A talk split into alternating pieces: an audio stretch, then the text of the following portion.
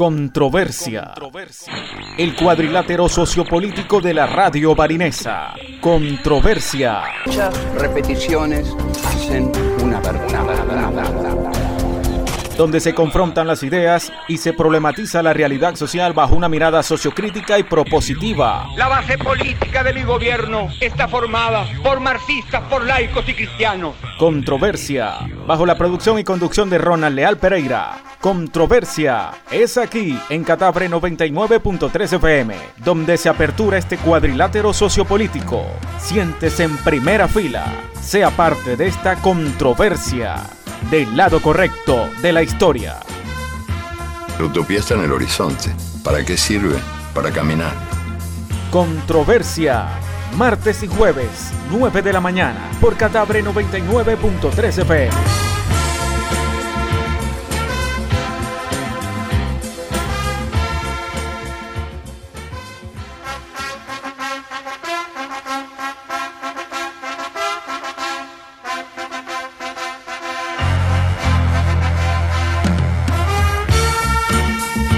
¿Qué tal amigas y amigos, usuarias y usuarios de Radio Catabre 99.3 FM? Sean todas y todos bienvenidas y bienvenidos a una nueva edición de tu programa Controversia, el cuadrilátero sociopolítico de la radio barinesa, donde confrontamos las ideas bajo una mirada sociocrítica y propositiva.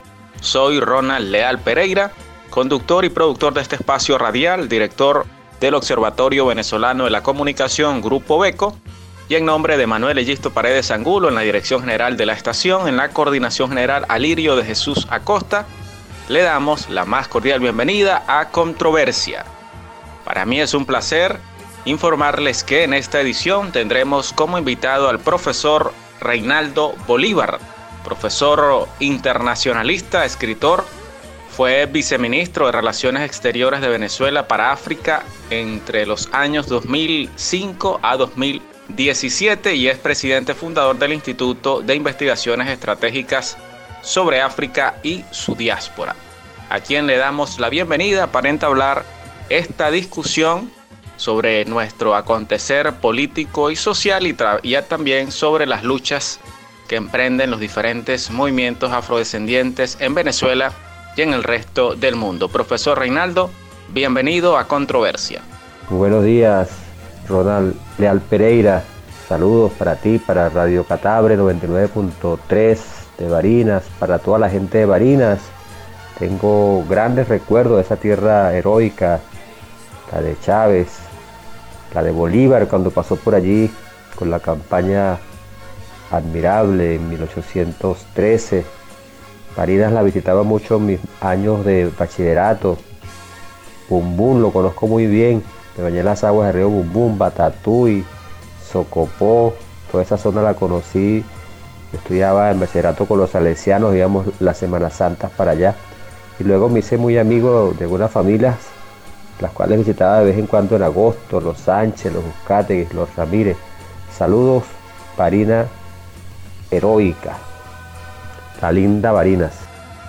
Así es, profesor, la linda Barinas, como dice en su canto nuestro maestro don Eladio Tarife. Le recordamos a nuestras usuarios, usuarios que este programa está siendo grabado hoy 28 de julio. Profesor, y como usted lo mencionaba en su intervención anterior, bueno, memorable este día para Venezuela, Latinoamérica y el resto del mundo. El nacimiento del el comandante Hugo Chávez Frías.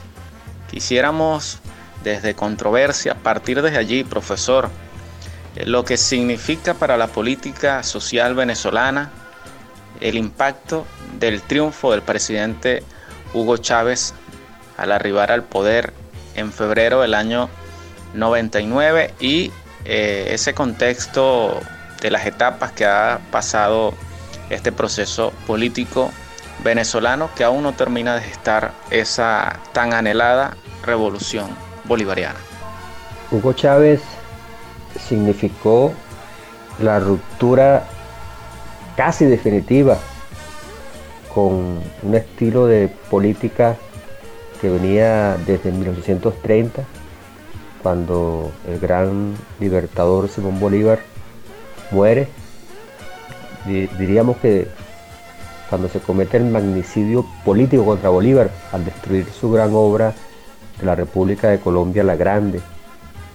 Hugo Chávez, preparado en una niñez llanera, frente al altiplano andino, preparado con valores, valores morales, íntegramente en el deporte, en la familia, en lo militar, en lo económico. Recordemos que Chávez hizo también una maestría en estudios económicos en la Universidad Simón Bolívar. Chávez lleva cargado con la realidad venezolana, la cual conoce, la cual estudia, hace agrupaciones en la Academia Militar, hace contactos y está muy consciente de el sufrimiento que vive la población venezolana y que vive la población mundial, la población del sur. Y entonces hace una oferta transformadora que consiste en una nueva constitución, pero una nueva constitución de verdad que rompa con las estructuras tradicionales, porque en Venezuela antes de la constitución del 99 hubo más de 20 constituciones, todas apuntalando siempre lo mismo. Gómez hizo no menos de 10 constituciones él solo y cada gobierno que pasaba iba haciendo una constitución. La constitución del año 1961 simplemente eh, ratifica las anteriores constituciones eh, y Chávez promueve una constitución participativa, protagónica, discutida en todos los niveles y en todos los extractos de la sociedad. Ya eso es una ruptura. Eh, la constitución todavía tiene asuntos que deben desarrollarse Chávez plantea el poder moral, que era el poder ciudadano que, el libertador Simón Bolívar sugirió en 1819. En la constitución venezolana eh, está lo, plurinacional, está lo, una población multiétnica y pluripolar, por ejemplo, los desarrollos económicos, que tiene gazapos que le metió gente que lamentablemente de quinta columna estaba allí, pero tiene las bases fundamentales. Entonces Chávez significó para Venezuela esa transformación importante. Dije casi porque él mismo decía, citando a, Gramsci, eh, estamos en una sociedad que está por parir lo que debe venir por siempre y que se niega a morir que no quiere irse para siempre. Por eso estas contradicciones que sigue habiendo en Venezuela, la lucha de la verdad revolucionaria bolivariana chavista contra el pasado que se niega a irse y que tiene raíces históricas muy fuertes. Estamos hablando de 1830, estamos hablando de 170 años de, de, de enraizamiento de valores contrapatrióticos eh, que se fueron sumando a los distintos imperios que se crearon, eh, el imperio inglés, luego el imperio estadounidense. Pero Venezuela, aún aquellos que están contra la revolución, han sentido este impacto transformador, para bien y otros para luchar contra él. Sin lugar a dudas, profesor, Hugo Chávez cambió la historia política contemporánea de Venezuela. Pero algo que usted muy importante resalta allí, lo nuevo no termina de nacer y lo viejo se niega a morir.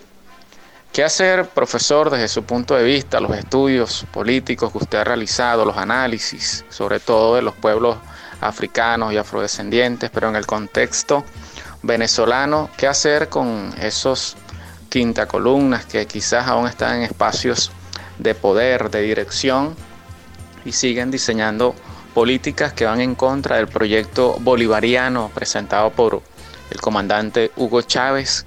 ¿Qué hacer ante esta polarización política que también tiene eh, arrinconado hacia la pared a los más vulnerables? Porque no se ve una luz al final del túnel donde reine un reencuentro nacional donde exista una unidad bajo una misma premisa que es seguir fortaleciendo los procesos democráticos en nuestro país que están establecidos en la Constitución y que aún estamos a la expectativa y a la espera de lo que va a ser eh, la Asamblea Nacional Constituyente en referencia justamente a nuestra constitución para enrumbar las políticas públicas, las políticas económicas y culturales de nuestro país hacia el verdadero fortalecimiento y el bienestar de las grandes mayorías.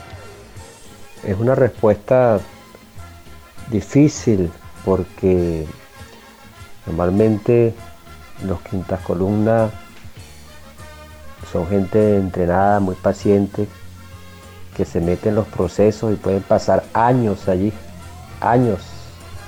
En el caso venezolano conocemos de personas como la ex fiscal general, por ejemplo, que estuvo allí por más de 10 años infiltrada, conociendo los procesos, para ver cómo después implosionarlos, para paralizarlos. El caso del propio Miquelena, para no citar mucho ya, estos ejemplos basta, gente que se mete. Esa gente trabaja desde la sombra, tranquilo, son a veces los que más eh, marchan, más dicen consignas, más se visten del color del partido y luego atacan. Pues. La revolución está llena de ellos.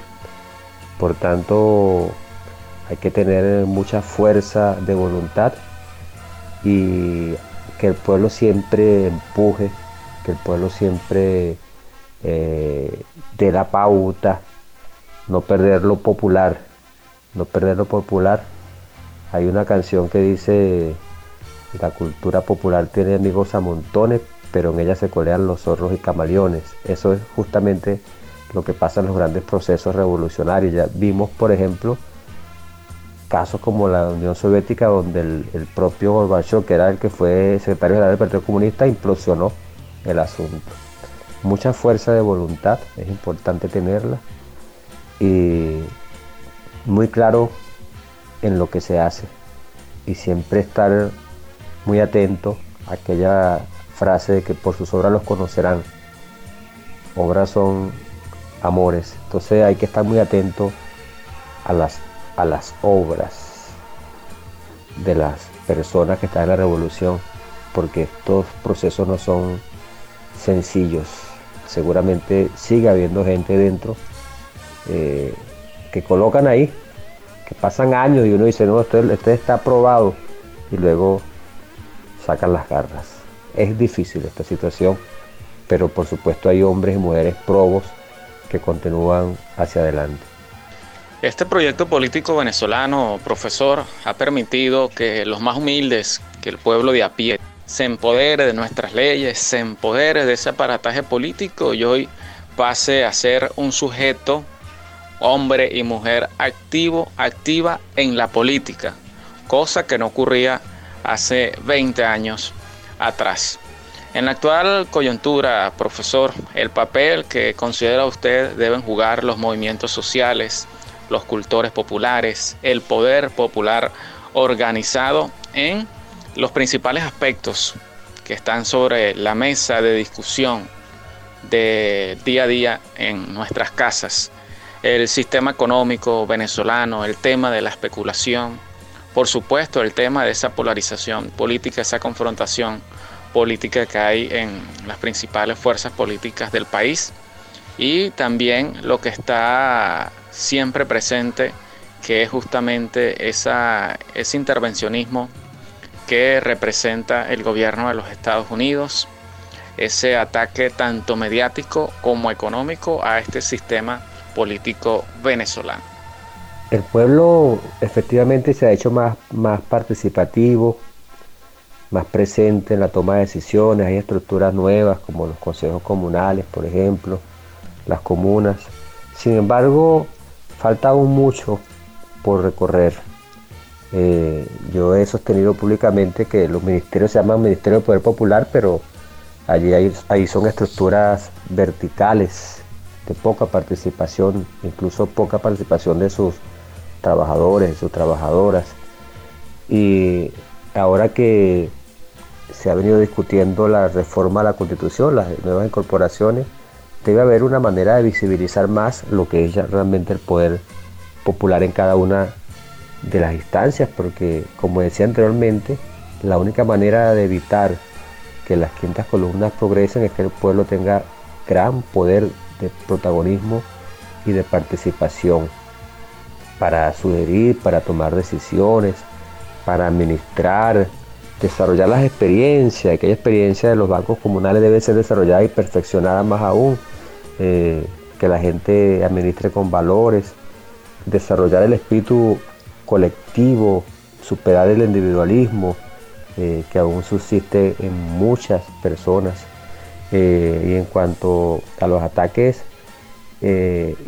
externos, imperiales, eso siempre van a existir los imperios siempre atacan a países que pueden ser ejemplos. Haití lo atacaron porque fue el ejemplo revolucionario de 1804.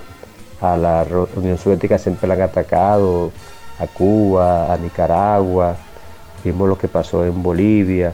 Siempre van a haber estas situaciones y esto se va subsanando es con la fortaleza y además de eso con algo muy importante el pueblo en alianza con los gobiernos revolucionarios, me refiero a lo, nacional, a lo, local, debe desarrollar un modelo económico endógeno que le permita como mínimo tener el 70% de lo que necesita para vivir bien, para vivir viviendo en agricultura, en industria.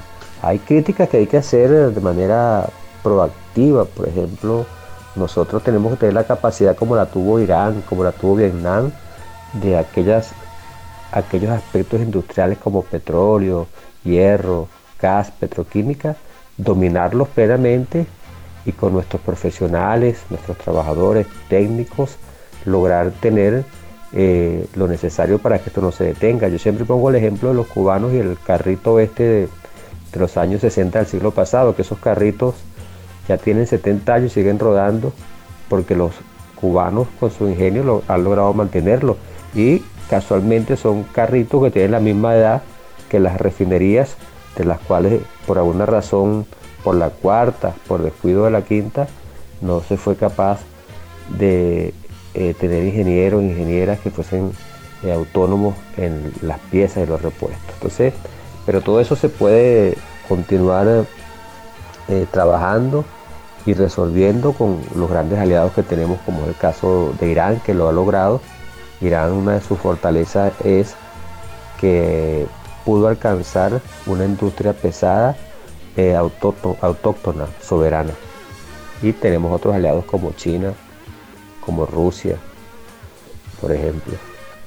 Esas alianzas que eh, debe realizar el poder popular para su consolidación y fortalecimiento son importantes justamente para su desarrollo, al igual que esas alianzas internacionales que bien puede realizar nuestro país, nuestro gobierno con hermanos del sur, con países progresistas, países de la región, también con principales potencias como Rusia, China, Irán.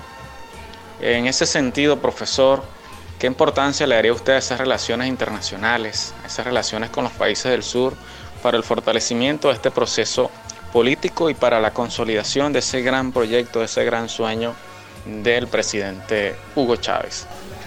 Chávez, Hugo Chávez dejó una gran política internacional, un tejido de alianzas que pueden llamarse escudos protectores de la revolución bolivariana siguiendo la enseñanza de Bolívar, cuando Bolívar pensó en la libertad de toda la América, de Centroamérica, y está el ejemplo de Panamá, por ejemplo, de, Cuba, que quiso hacer una expulsión hacia allá, de la República de la Florida, allá en lo que es hoy Estados Unidos, de, desde Perú para acá. Era el gran escudo protector de la revolución de ese momento. Chávez pensó en, esa, en, la pluripolaridad, el escudo protector de resurgir la integración en nuestro continente y luego las grandes alianzas con los otros polos de poder emergentes que hemos citado, eh, Rusia, China, Irán, Bielorrusia, en, este, en América, con los países africanos a través de la cumbre de América del Sur África, con los países árabes a través de la cumbre de América del Sur, países árabes. Eso debe continuarse y debe, deben compartirse las experiencias y hacia ahí debe apuntalar o apuntar nuestra política exterior. Modelos de desarrollo como el de Vietnam, modelos de desarrollo como el de Etiopía, Sudáfrica, el, mismo Irán que ya hemos mencionado, estudiarlos y aplicar lo que se pueda a partir de nuestra propia indosocracia. Eh, tenemos esa gran deuda y eso es importante hacerlo para poder ir hacia una soberanía nacional.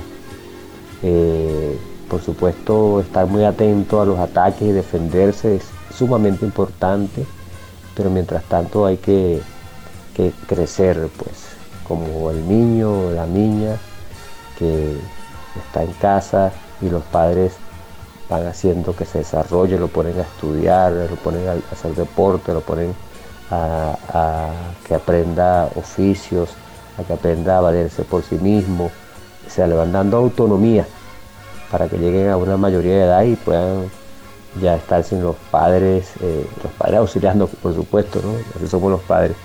Entonces, a nuestra república, a nuestra revolución le hace falta esa autonomía que puede conseguirse con esas alianzas que hemos mencionado. Nuestra política exterior debe afinarse.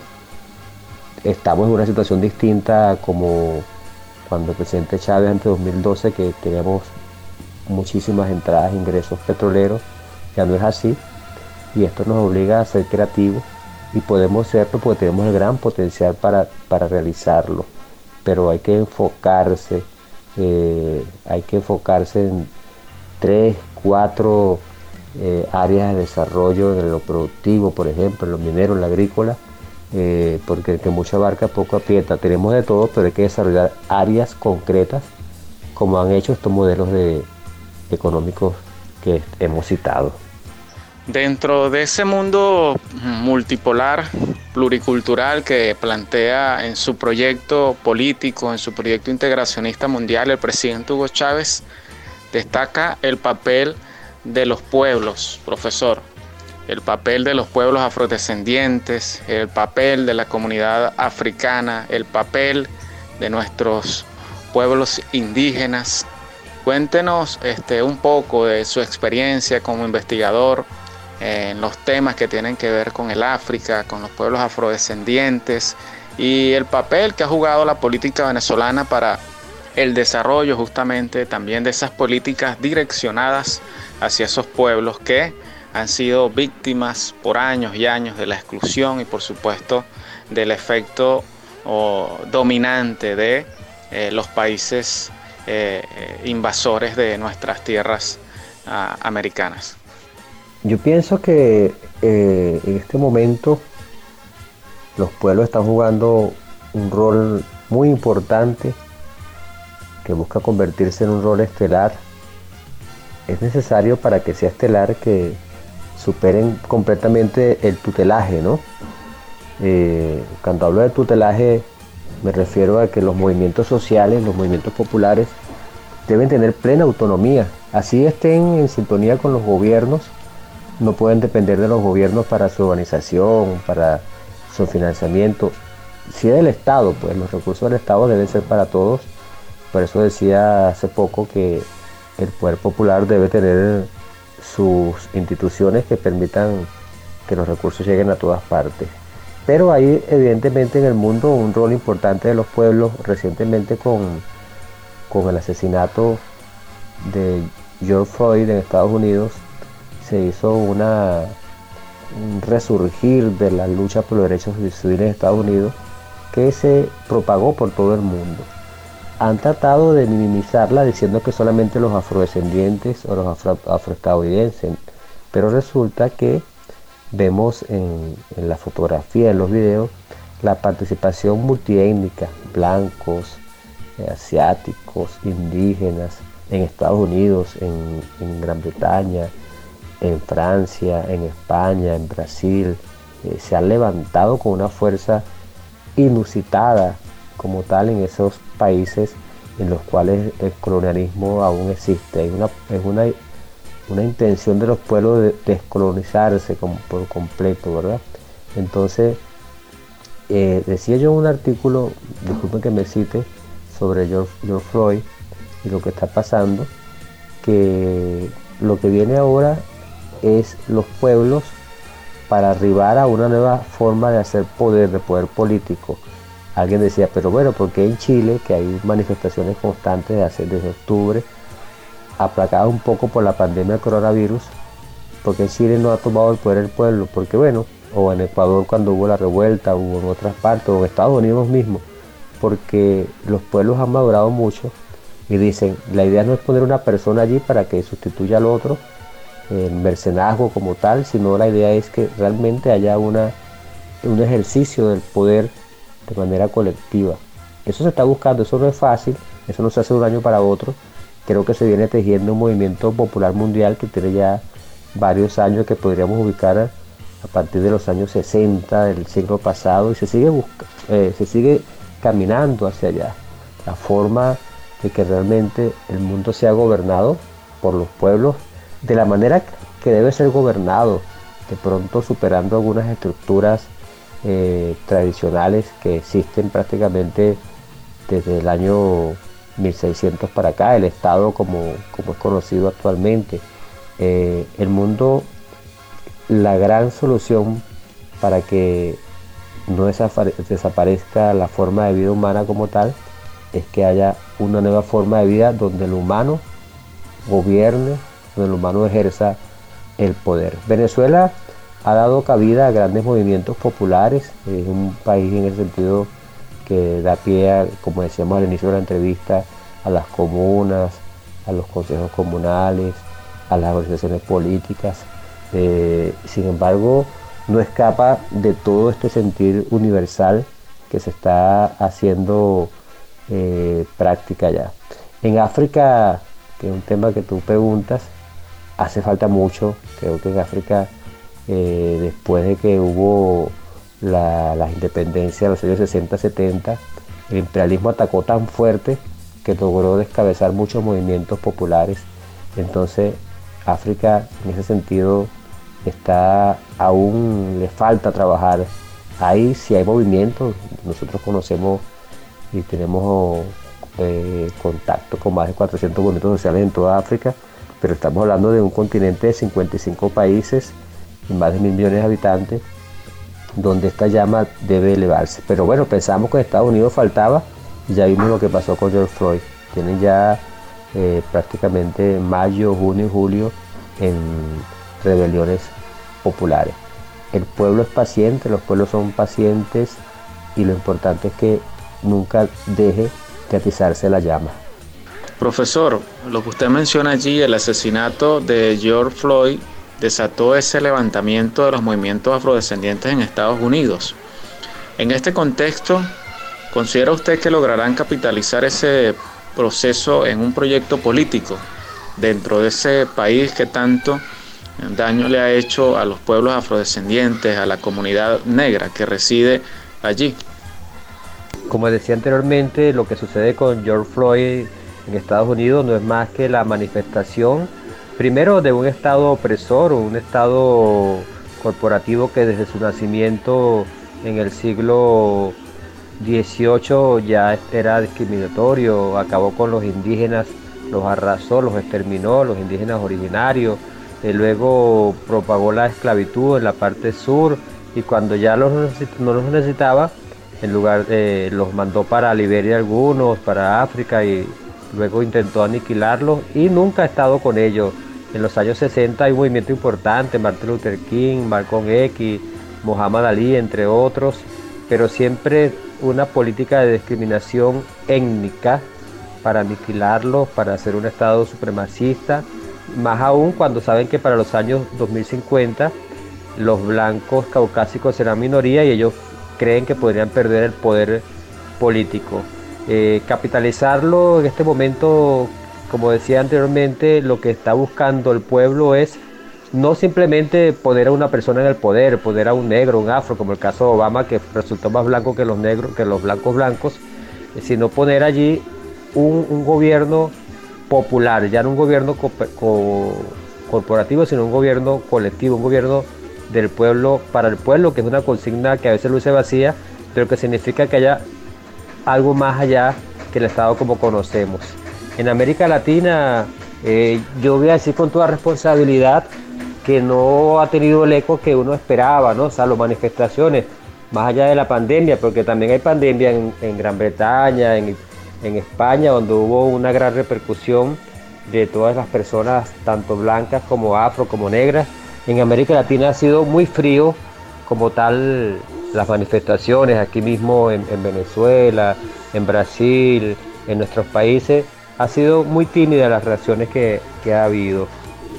Y en otra pregunta, profesor, ya para finalizar, me gustaría saber cómo avisora usted el proceso político del mes de diciembre de la Asamblea Nacional 2020 y bueno, su mensaje final para todo el equipo de controversia y de Radio Catabre 99.3 FM. Sobre las elecciones del 2020 en torno a la Asamblea Legislativa son sumamente importantes. Eh, yo vería allí dos aristas. La primera es eh, que surja una Asamblea Nacional legislativa legítima, legal, que supere los problemas que ha tenido de sacato, de haberla convertido en una casa para la conspiración, que sea una asamblea nacional legislativa que exprese la representación popular de los partidos mayoritarios, pero también de los minoritarios. En esa primera onda la veo allí y que respete, por supuesto, el Estado de Derecho, se cumpla lo que dice la Constitución, la cooperación entre los Estados. En lo otro es muy importante porque va a significar eh, superar los problemas externos parcialmente en eso de que dice que son legítimos no el gobierno venezolano. Por tanto, es sumamente importante que se fomente la participación de la mayoría de la población. Uno de los de los obstáculos que, ha tenido la Asamblea Nacional Constituyente es que no hubo participación de los sectores de la oposición como tal, porque ellos no quisieron, por supuesto, porque es una estrategia de hacer ver que el organismo no es representativo. Siéndolo así, pues lo toman como bandera. Podríamos también estar en, presencia de eh, partidos que no quieran participar, como lo hicieron también en el 2010, y tengamos una Asamblea Nacional Legislativa que cargue también con ese problema de no verse representado. Hay que hacer un gran esfuerzo de, para que haya una gran representación de todos los sectores políticos del país y en ese sentido también es importante que la comunidad internacional lo perciba así, participando con, con acompañamiento en este proceso. ¿Cuáles son esas tareas inmediatas, académicas, investigativas y de relaciones internacionales de la Cátedra de Mujeres Negras y Afrodescendientes del Sur Global, iniciativa que ustedes junto a su equipo de trabajo y otras alianzas han establecido para el desarrollo de este proceso de lucha de las mujeres negras y afrodescendientes. Sobre la Cátedra de las Mujeres Negras y Afrodescendientes del Sur Global, una iniciativa del Centro de Saberes Africanos, Americanos y Caribeños del Instituto de Investigaciones Estratégicas sobre África y su diáspora. Eh, para hoy en día es muy importante y reconocemos el protagonismo femenino en, todo, en todas las luchas sociales y políticas. Nuestra cátedra ya cuenta con participación de varios países de África, del Caribe, de Sudamérica y por supuesto está abierta a lo nacional. Nosotros, el Centro de Saberes Africanos y Caribeño, tiene un convenio firmado con la Universidad Nacional eh, Ezequiel Zamora, Universidad de los Llanos, y seguramente podremos eh, coordinar también esfuerzos para hacer actividades en Barinas, como también está la Cátedra Libre África, con la cual hay un convenio con la Universidad Nacional Ezequiel Zamora, la Universidad de los Llanos, y podemos hacer actividades conjuntas. Bueno, muchísimas gracias. Mensaje para ustedes, eh, felicitarlos por ese trabajo comunicacional alternativo que están haciendo allá en, en Barinas, sumamente importante. Ronald, el equipo que trabaja con, ustedes eh, como tal y felicitarlos por ello. De verdad, muchas gracias al profesor Reinaldo Bolívar por su participación, su mensaje a nuestro programa Controversia, muy agradecido y por acá por Barinas estaremos atentos a una próxima visita de su parte para seguir fortaleciendo esos procesos académicos, políticos e investigativos que tienen que ver con el papel de la mujer negra y afrodescendiente en Venezuela y por supuesto de los movimientos sociales. Fuerte abrazo, profesor eh, Bolívar, y de verdad muchísimas gracias por compartir con nosotros acá en Controversia, donde confrontamos las ideas bajo una mirada sociocrítica y propositiva. A nuestros oyentes, usuarios de Radio Catabre 99.3 FM, será hasta una próxima oportunidad. Soy Ronald Leal Pereira. Hasta la próxima. Oh bella ciao, bella ciao, bella ciao, ciao, ciao. Stamattina mi sono alzato e ho trovato l'invaso. Oh partigiano, portami via. Oh bella ciao, bella ciao, bella ciao, ciao, ciao. Partigiano, portami via, che mi sento di morire. Se io muoio da partigiano, oh bella ciao, bella ciao, bella ciao, ciao, ciao, e se muoio da partigiano, tu mi devi seppellire. E seppellire lassù in montagna. Oh bella ciao, bella ciao, bella ciao, ciao, ciao, seppellire lassù in montagna sotto l'ombra di un bel fior. Tutte le genti che passeranno, oh bella ciao, bella ciao, bella ciao, ciao, ciao, e le genti che passeranno ti diranno che bel fior. E questo è il fiore del partigiano Oh bella ciao, bella ciao, bella ciao, ciao, ciao, questo è il fiore del partigiano, morto per la libertà. Questo è il fiore del partigiano, morto per la libertà. Questo è il fiore del partigiano, morto